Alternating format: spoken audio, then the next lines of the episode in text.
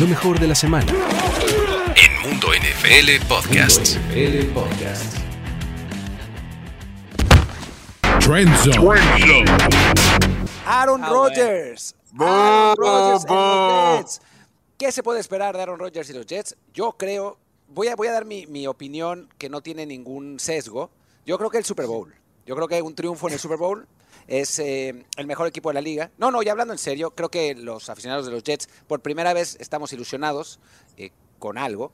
Eh, Realmente, después de mucho tiempo, eh, Aaron Rodgers llega a un equipo que tiene mucho talento joven, Garrett Wilson, Sos Gardner, Quinn Williams y un montón de jugadores más, Jermaine Johnson, hay, hay, hay para, para regalar.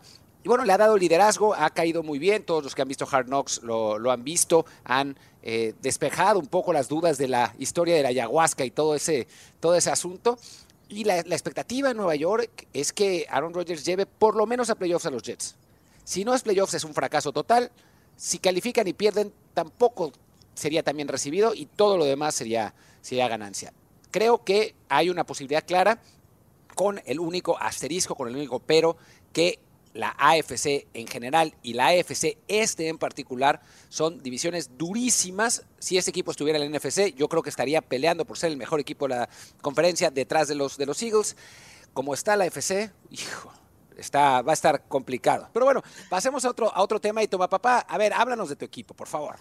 Bueno, los 49ers, el equipo campeón del año pasado de la NFC Oeste y que va a volver a ganar la NFC Oeste este año y que va a ganar la NFC y que va a ganar el Super Bowl, eh, tiene tranquilidad por fin en el cuarto de mariscales de campo. Sin embargo, hay una canción infantil, ¿no? Hay una canción infantil en Venezuela, no sé si en alguna otra parte de Latinoamérica la conocen, se llama La Pulga y el Piojo. No, La. Pulga y el Piojo. La pulga y el piojo. O sea, ya no es por el pan que ya lo tenemos, ahora es el vino, ¿dónde lo hallaremos? Bueno, San Francisco ya no es el mariscal de campo, que ya lo tenemos, Brock Purdy. Ahora es Nick Bosa, ¿dónde lo hallaremos? Eso lo hablamos después. Brock Purdy es QB1, mariscal de campo 1. Se operó del codo derecho, está listo. Lo he visto toda la pretemporada en vivo acá en Santa Clara, a 10 minutos de mi casa en Levi Stadium. Lo hemos visto en la pretemporada. Está al 100%, maneja la ofensiva. Christian McCaffrey, una pretemporada completa, luce al 100%. Eh, mi querido Rolly, lamento informarte que la NFC Oeste de nuevo pasa por mis San Francisco 49ers. Y esto de que sea ilusión o no, Mr. Irrelevant, yo creo que ya queda en el pasado, Rolly. Se asienta este año Brock Purdy como la realidad, el presente y futuro de mis 49ers, luego el fiasco, hay que decirlo del fiasco, el fiasco, fiasco de Trey Lance. A ver, Siguiente tema, por a favor. ver, hablemos, Rolly, Rolly, háblanos, háblanos, o sea, de tu equipo favorito, los Dallas Cowboys. Quiero decir, A del ver, equipo que eh, odias, tan- los Dallas Cowboys. Ah, mira vos. Tanteate. Me gusta el segue, me gusta el segue. MVP, Don MVP, que por cierto, en otro Trend Zone vamos a cotorrear acá de lo que pasó en el offseason porque pasaron muchas cosas. Pero ahí te va. Crece la presión con los Dallas Cowboys, Dak Prescott, Mike McCarthy. La expectativa de cumplir, que, ¿qué van a cumplir este año? ¿Qué es lo que van a hacer? Sí, le trajeron a Trey Lance, este, pero creo que este año es el año sin Zeke Elliott. Es un año donde firmaste a Zach Martin, le acabas de dar un super contrato de 5 años, 86 millones este, a, a Terrence Steele, tu tackle derecho. El lado derecho de esta línea ofensiva está diseñado para correr la bola. Y si lo logra McCarthy y compañía, realmente picar piedra y casarse con el juego terrestre y desarrollar eso primero y luego que Dak haga su magia, porque sabemos, raza Cowboy Nation, que Dak siempre está entre los top 5 estadísticamente, pero eso no lo queremos. Lo, lo- intercambia todo el mundo porque los Cowboys realmente le pegan a un campeonato de conferencia. Esa es la realidad de las cosas. Entonces, este año la presión sí sigue. Creo que al final del día vamos a ver un, un Dakota Prescott con presión atrás en su cuarto de mariscales de campo, pero a la misma vez con una mejor ofensiva que puede presentar desde la semana 1 Y desde un lugar con mucha presión, yo creo que tendríamos que pasar al siguiente eh, tema, que quizás es un poco la contracara. Porque los Pittsburgh Steelers, anclados por Mike Tomlin, uno de los mejores entrenadores de la NFL, justo en contraposición a Mike McCarthy, que yo considero uno de los peores de la liga, tiene un escuadrón muy joven, muy prometedor, una defensa férrea, pero un ataque todavía no comprobado. Obviamente manejado por Kenny Pickett, tiene a Washington, tiene a George Pickens, que es un verdadero fenómeno como ala abierta, un Pat Fryermuth eh, infravalorado, un Najee Harris, que déjenme decirles, eh, es uno de esos jugadores que realmente ha pasado desapercibido en las temporadas que ha estado en la NFL, pero que es un talentazo como corredor. Es un equipo muy prometedor este de Pittsburgh. No sé si tiene lo suficiente para arrebatarle la división a los Bengals, pero definitivamente van a hacer ruido y para mí se cuelan en la postemporada, principalmente porque lo considero mejor unidad que los Baltimore Ravens, que es su amenaza mayor en la AFC Norte. Toma papá, ¿estás de acuerdo con que no hay tanta presión como con Dallas, obviamente, en Pittsburgh, pero sí hay mucha ilusión para el escuadrón de Mike Tomlin? Trend Zone. Arranquemos con nosotros, con nuestras predicciones de lo que va a pasar en la temporada. Y empezamos con el Most Valuable Player, con el jugador más valioso. Y arranco yo, porque pues soy el presentador, así que puedo quedarme con la palabra si me da la sí, gana. ahí sí. ahí sí. Eh, y voy a elegir, yo siempre he dicho en los picks que gano cada año, que, que no hay que apostarle nunca en contra a Patrick Mahomes. Es el mejor jugador de la liga y hasta que no diga lo contrario el universo, Patrick Mahomes siempre tiene que estar como candidato principal a jugador más valioso del año. Fue el jugador más valioso del año pasado y este año, por lo pronto, yo creo que repetirá. Tengo un concepto y es que el jugador más valioso tiene que ser el mejor jugador vivo. Durante 2020 y 2021 lo fue Aaron Rodgers, la temporada siguiente se rompió un dedo de la mano y ahora no puedo poner las manos en el fuego por él, estando en Nueva York, donde los sueños, perdón Martín, usualmente van a morir. Patrick Mahomes es el mejor jugador vivo y mientras él esté respirando en el planeta Tierra, para mí es el candidato a jugador más valioso. Hablemos de el jugador ofensivo del año y ahora sí, Marshall Falk, Roger Craig, Christian McCaffrey. Son los únicos tres jugadores en la historia de la NFL en tener mil yardas por aire y mil yardas por tierra en una temporada. Yo no creo que McCaffrey pueda repetir el mil mil este año por la cantidad de herramientas ofensivas que tiene San Francisco a su alrededor. Pero sí estoy seguro que la ofensiva de San Francisco gira en torno a Christian McCaffrey. Con una temporada muerta saludable, ya con el playbook en la cabeza, descargado aquí en ese hermoso cerebro que fue a la Universidad de Stanford. El número 23, Christian McCaffrey, para mí, en esta ofensiva que ya tiene todas las dudas despejadas, con Brock Purdy como ese base armador que reparte la ofensiva, pero que los principales tiros, para hablar en un símil de baloncesto, van al número 23. Para mí el jugador ofensivo del año va a ser Christian McCaffrey y cuidado y saca votos al MVP. pasemos ahora al jugador defensivo del año. Creo que al final del día Michael Parsons brinda un elemento importante. Es un jugador, un jugador raza trend zone que te obliga a scoutearlo completamente. Tienes que identificarlo en qué lado de la, del, del campo está constantemente. El motor que tiene lo han comparado a, a Lawrence Taylor, Dan Quinn lo ha movido en paquetes defensivos donde la, la ofensiva no sabe ni qué hacer. Y cuando tú ves a un Michael Parsons ganarle el edge, el hombro exterior a cualquier tackle ofensivo, a la primera que le pegue viene otra o dos, tres eh, este, jugadas de presión, eh, correteando el mariscal de campo para poder presionar constantemente la ofensiva. 26.5 capturas en dos años. Este cuate es un playmaker. Yo voy con él. Definitivamente eh, se merece, bueno, se merece tener un buen año. Y si lo logra, para mí es el defensive player. Y bueno, a ver, predicciones distintas a las dominantes, a las normales. Equipo sorpresa, para mí, Dallas Cowboys, candidato al Super Bowl. Para mí, Tennessee Titans, campeones de la FC Sur. Para mí, los New York City Giants, Shaquan Barkley reventándola en la ofensiva. Para mí los Green Bay Packers ganando el norte. Ah, no puede No. ser, es que ¿cómo puede ser? Lo digo en serio. ¿Ustedes creen que no pueden ganar el norte los Packers? Next. Por eso lo puse como coach del año, porque No, si gana el norte con. Jordan Love es el coach del año. Lo veo Pero difícil. En fin, eh, para mí el equipo de excepción van a ser los 49ers, no porque no vayan a ganar su división, la van a ganar, pero yo creo que no van a llegar al Super Bowl y eso es lo que esperan todos sus aficionados. Para mí la decepción son los Seattle Seahawks. Luego de un año positivo, creo que se vienen a pique este año. Para mí, la excepción tiene que ser los Chicago Bears. Justin Fields no has hecho nada y no creo que siga haciendo algo. Yo voy a ir otra vez, qué lástima. Con los Minnesota Vikings los considero un fraude. El equipo que más partidos No, ganó de una sola posesión. Va a haber regresión en Minnesota. Inevitable, no se puede ganar para siempre por una posesión. La única respuesta También. unánime de Trenson tiene que ser esta, en este capítulo. No, no, hay es una otra sola respuesta. Yo, yo ya sé las respuestas y no es unánime. Yo Así es. sé con la que creemos que es unánime, que son los Arizona Cardinals, pero hay alguien que dijo que no. ¿Quién creen que fue? Lo corren de la chamba, güey. Lo corren Claro. de la chamba. Tranquilos, No, tranquilos, tranquilos, que el desierto ha sido muy. El pajarraco ha sido la bendición de mi familia. Eh, yo creo que los Indianapolis Colts van a tener el, el- el draft pick número uno. ¿Por qué? Porque tiene Anthony Richardson. La verdad que se vio malísimo en la pretemporada, lanzando no, la bola como 7 yardas por encima de todas No, las sí. marcas. No pudo tirar más que este, Sí, un, flat ahí a 4 o 5 yardas. Creo que van a batallar y van con la, con, con la mira muy puesta hacia el primer no. draft pick. Sí. Y los Cardinals que tienen no de dijeron, quarterback. ok. ¿Ustedes Martín, Martín? Martín, los Cardinals quitaron el pájaro del casco, pusieron un tanque aquí en el casco este año.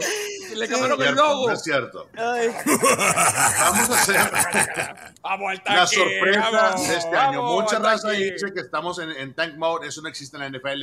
Tengo No, 19 años. No, no, Diga, no, pero- no, dale. nadie, nadie. eh, el, el decir tank boy es tipo. eh, tank mode es decir, ay, soy super fan y, y- y quiero un draft pick. No, no pasa eso en la NFL. raza. Me reportan que el nuevo coreback, de, después de haber cortado a todos sus corebacks, el nuevo coreback de los Arizona Cardinals va a ser Rolando Cantú.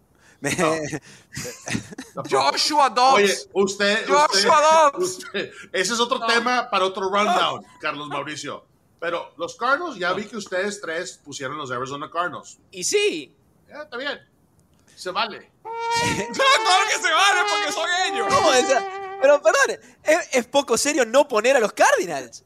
Pero bueno, es, eh, a ver, Rolly trabaja ahí, no puede, no puede poner. No, no lo puedo decir. Martín, Martín, mira, Rol, Rolly lo los puso Colts. Cardinals, Los mira. Colts, raza. De mí se acuerdan los Colts. Aquí, está, aquí están diciendo los Cardinals, no son los Cardinals, son los Colts. Mira, lo que pasa es que, que- que- ¿cómo pensó Rolly? Los Cardinals van a ganar el pick, pero lo van a cambiar. Porque como Claro. tienen a Kyler Murray, no necesitan a Caleb Williams. Entonces no Sí. van a ser los Cardinals porque van a cambiar el pick uno. Por eso uno puso Arizona. Ay, verdad. mi estimado Carlos Mauricio Lance. Te recuerdo varios comentarios de Trey el año pasado, No, pero bueno, No eso importa, también es ese para es mi problema. Ese es el problema de Jerry. Yo, yo, yo te desvío. Cuando yo esté en un desfile, después del Super Bowl en Las Vegas, hablamos. La NFL en 10. Número 7.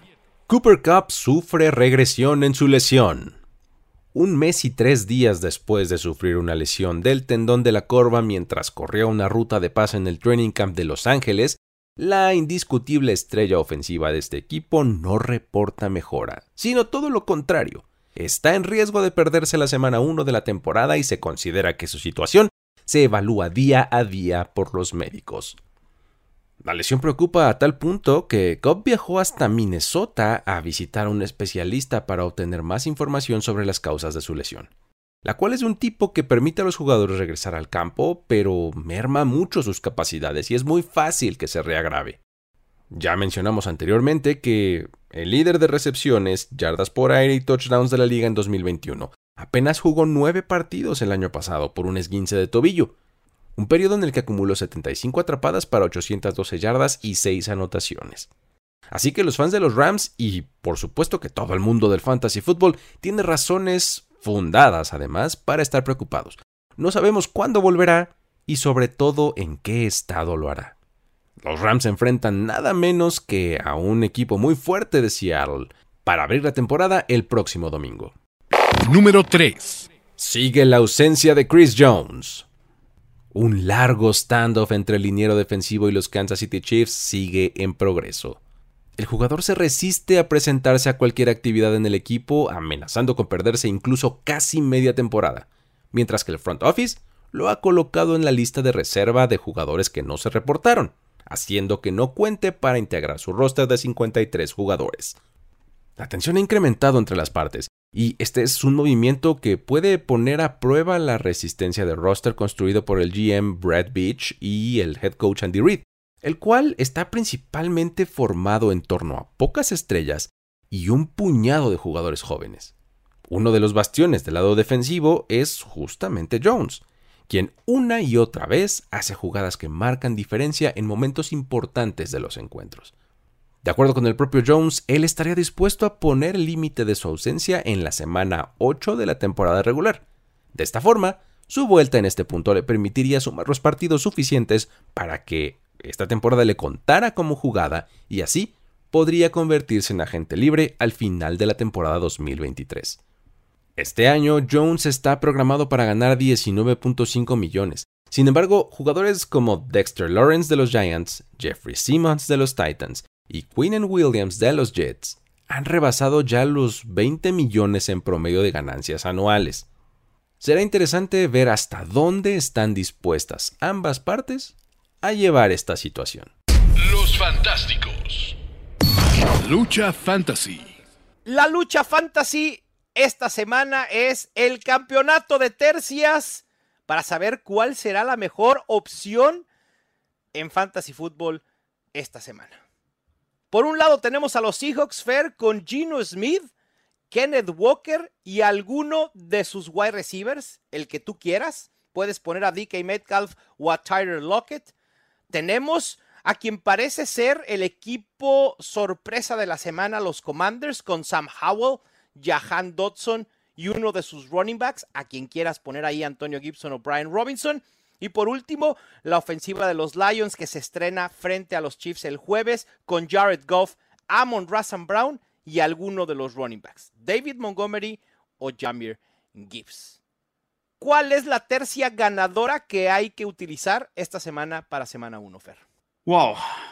Eh, considerando el matchup, ¿no? Eh, yo, creo, yo, iría con, yo iría con los Lions. Yo creo que Jared Goff, Amon Russell Brown y Jamir Gibbs, yo creo que además va a ser un partido explosivo contra los Chiefs. Sí. Eh, yo creo que va a ser súper entretenido. Yo iría con los Lions. Sí, juegos pirotécnicos por doquier en este, en este juego. La realidad es que los Lions pintan para hacer una ofensiva muy prolífica enfrentando a los Chiefs. Van a verse forzados a, eh, a pasar bastante, a ser prolíficos. Me gusta Monrazan Brown, me gusta Jamir Gibbs. Creo que Jamir Gibbs tiene posibilidad de ser un running back top 12 esta misma semana. Pero no hay que descartar a los Commanders, Fair. Creo que ahí calladitos, Sam Howell, aunque ustedes no lo crean, terminó en mis rankings, en estos primeros rankings de semana 1, lo tengo como coreback top 12. En el 12. Pero la realidad es que Sam Howell me entusiasma. Enfrenta a, uno de los equipos más débiles en la NFL como los Cardinals y a pesar de que Terry McLaurin pudiera no jugar o incluso estar limitado, tiene a Jahan Dodson y tiene un sólido ataque terrestre. Me gustan estos Commanders de los Seahawks, ni se diga. Creo que ambos wide receivers fair tienen potencial para ser top 12 esta semana. Yo para darte la contraria y para no tener abrumadora, eh, abrumador ganadora a los Lions, voy a ir con los Seahawks. Me gusta, Gino Smith es un top 10. Kenneth Walker lo tengo también en el top 12 y ni se diga los wide receivers. Creo que este va a ser un festín para los Seahawks frente a los Rams. Sí, ¿tú no crees que hay una posibilidad muy grande de que los Seahawks, eh, con unos Rams que tienen pinta de que van, bueno, sin Cooper Cup, ¿no? Eh, Sí. No puede que los Seahawks abran un poco de ventaja y empiecen a, a jugar mucho con el juego de carrera. Eh, yo tengo miedo, ¿sabes? Yo tengo miedo que los Seahawks Sí. tomen la, el, el liderazgo, la o sea, un poco la delantera por del- eh, temprano Claro. y que sea un partido de carrera, de, de, de un poco de gastar el tiempo y que no sea los fuegos artificiales, por ejemplo, que puede ser este partido de los de los Chiefs contra los Lions. Pero bueno, los Commanders también es un poco el miedo que tengo, porque los Cardinals yo, yo creo que van a ser tan malos que yo creo que Brian Robinson puede que tenga, puede ser el running back número uno de- general de la primera semana, ojo. ¿eh? Rolly, Rolly, sé que este comentario te dolió, mi Rolly Cantú, pero te queremos. Pero ni hablar. Los Cardinals sí, sí pintan para tener una temporada complicada. Coincido, Fer, en que Seahawks Commanders lucen para, para iniciar, como tú lo dices, pero para tener ventaja creo que lo harán de manera en la que tanto Gino Smith como los wide receivers Sam Howell y Jahan Dodson puedan beneficiarse. Es decir, a lo mejor un 21, 24, 7, donde esos primeros puntos los puedan poner sus corebacks y los wide receivers. Así que, ustedes díganos, ¿cuál creen que será la tercia ganadora de este primer campeonato de lucha fantasy para semana 1? Y todo inicia, Mike, con el partido de jueves por la noche entre los Kansas City Chiefs, campeones de la temporada NFL 2022, que apenas hace cosa de unos meses se estaban ahí regodeando entre confeti, este rojo y amarillo con forma de trofeo Vince Lombardi, ¿no? Que van a recibir a los Detroit Lions. ¿Qué? O sea, es de esas preguntas que estamos nosotros para hacérnoslas. O sea, ustedes no se preocupen si a ustedes nunca se les ocurrió la, la pregunta, bueno, ¿y esto por qué? ¿Cuándo empezó o cómo? ¿Cuál es el origen? Aquí estamos nosotros para hacernos esas preguntas y contestárnoslas. ¿A poco no, Mike? Por supuesto, aquí es bien fácil. Luis pregunta y yo contesto, o yo pregunto y Luis contesta, pero de que la pregunta se hace, se hace. Exactamente. ¿no? Somos el departamento de preguntas que nadie se había hecho en las oficinas de la NFL. Exactamente. Entonces, eh, pues hoy vamos a hablar de eso, justamente. ¿Por qué no empezamos por el origen del juego de kickoff en jueves? Eh, cuéntanos un poco, Mike, de estos orígenes, porque insisto, hoy parece ya la cosa más normal, ¿no? Pero, ¿cómo sucedió? ¿Cómo llegamos aquí? Y es que tienes mucha razón. Eso es muy importante. Pareciera que es una cosa ya como hecha que esto pase así. Vamos, que la temporada de NFL arranque en jueves ya resulta completamente lógico. Es decir, pues sí, pues arranca en jueves. Es más, y tiene que jugar el campeón. Claro. Pero eso, eso no es una cosa que siempre había sido así. Y nos vamos a ir otra vez, como dices, a los orígenes, porque en este programa nos encanta escarbarle hasta el principio de las cosas. Y vamos a llegar a que el juego de kickoff, como lo conocemos ahora, surgió en 2002. Ok. Lo cual hace muy reciente. Veintipocos años. Sí, exacto. Sí, sí, sí. Y es una idea, fíjate nada más, tenemos hasta los nombres de quién se le ocurrió. Andy. John Collins, ejecutivo de marketing de la liga, Ok. Y Jim Stig, vicepresidente de eventos especiales del NFL. Muy bien. Muy bien. ustedes ¿Tiene sentido agradecerle a alguien?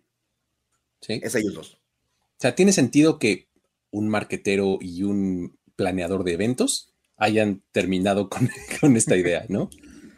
nada de que el comité de competencia. no, no, no, no, no, no. Aquí fue el departamento de marketing y el de eventos especiales. Bien, tiene todo el sentido. Ahora, fíjate nada más lo que son las cosas. Aquí estamos como en Bob Esponja, que Don Cangrejo, ¿qué lo llevó a organizar un partido de kickoff especial? El dinero. Porque a fin de cuentas, sí hay una razón económica, pero ojo, no, no nada más sacar más dinero porque sí. Ajá, ok. Resulta que este partido, esta idea se genera como una manera de apoyar la recuperación económica de Nueva York y de Washington después de los ataques del 11 de septiembre. Oh, wow. Ok, muy bien. sí, sí estaba el dinero motivando toda esa decisión, pero para recuperar esas dos ciudades después de que se acordarán que fueron víctimas de atentados terroristas. Entonces, bueno, dicen, vamos a hacer un par de partidos especiales en jueves, así como una cosa de, otro mundo, porque eso va a, llevar, va a llevar dinero a las ciudades. Claro. Y cabe mencionar que la idea, pues realmente funcionó. O sea, sí fue un éxito en ese tema porque los patrocinios para el NFL crecieron en 1.900 millones de dólares en los siguientes 14 meses. ok, no, pues, pues sí, sí funcionó, ¿no? Sí, tal cual. o sea, dices, si, si le diera juntar lana, pues se logró bastante bien. Sí, sí, sí. O sea, los de marketing sí obtuvieron el famosísimo ROI, ¿no? El Return on Investment, ¿no? Pero completito. Muy bien. Okay. Y es más, ese primer partido se jugó en Nueva York. Ajá, sí, sí. Donde toda la gente pudo ver a los 49ers derrotar a los New York Giants 16-13. Oh, qué caray, pues se supone que era para darles ánimo. Y, van y pierden los de Nueva York. Dijimos que íbamos a recuperar dinero, no que les íbamos a regalar victorias. Exactamente así. Dos cosas diferentes. Estos son dos objetivos distintos, ¿no? Nadie dijo nada de dejar de los partidos. A ver, tranquilo. ok, ok. Es partido de los Harlem Globetrotters, tranquilo. Así de... Aquí llegaron los dos y dijeron, ah, que ya tienen la lana, yo me llevo la victoria, con permiso. Muy bien. ok. Hay que decir que en aquel momento ESPN fue el encargado de transmitir el encuentro y para poder hacerlo tuvieron que ceder un partido que ellos pasaban en jueves a mediados de octubre. Ok. Este está. Eso es como más como de veras para los de la vieja escuela, que había una época en que a mediados de octubre había un partido de NFL en jueves, así como de sacado de la nada. Lo ponían y se celebraba el fin de semana que había entre el juego 1 y el juego 2 de la Serie Mundial de las Grandes Ligas. Mm, esa época en la que se junta la Serie Mundial, claro, con la NFL.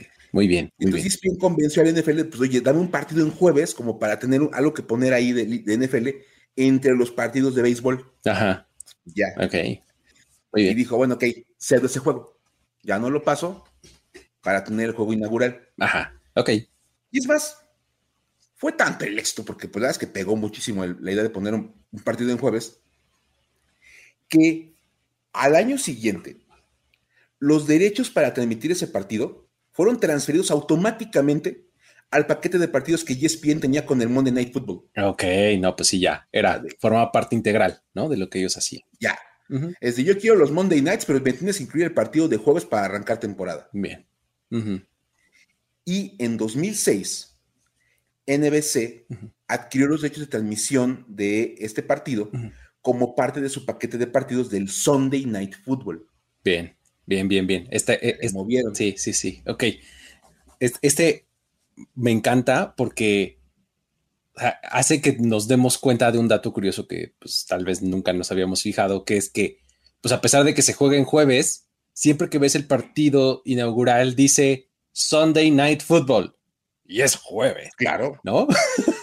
Pero pues en realidad lo que pasa es que NBC así le llama a su programa en el que transmite un partido de fútbol americano, ¿no? O sea, es, es el paquete de juegos que compran ellos. Exactamente, ¿no? O sea, es como, no sé, por un ejemplo muy local aquí en México es siempre en domingo, ¿no? Pues sí, pasaba los domingos, era un programa de espectáculos y de música en vivo y demás, pero pues pasaba en domingo, pero el, nombre del programa era ese. Aquí es lo mismo. Sunday Night Football es el nombre de un show, ¿no? Si pasa en jueves, pues pasa en jueves, pero se llama Sunday Night Football, ¿no? Ya se le ponen Sunday Night Football Special. Exacto. El especial de Sunday Night Football en jueves. Exacto. Exacto. ahí está. Muy bien. Y este, sí, eso es una cosa que sí vale la pena este, mencionar porque es como parte del, va ese paquetito que tiene la, cadena de televisión con la NFL. Entonces ahí está ya como el arranque. Y hay que es que al año siguiente el partido fue en Washington. Ok. les dieron a cada, a, cada, ciudad un partidito inaugural para tener como de dónde recuperar lana. Muy bien, muy bien, muy bien. Ahí está entonces el primero, ¿no? O sea, que fue 2002, ese es como el origen de, de cómo conocemos actualmente el partido fue lo mejor de la semana en Mundo NFL Podcasts. Busca nuestros títulos en la plataforma de tu preferencia. La NFL en 10, Los Fantásticos, Historias de NFL para decir wow y Trend Zone.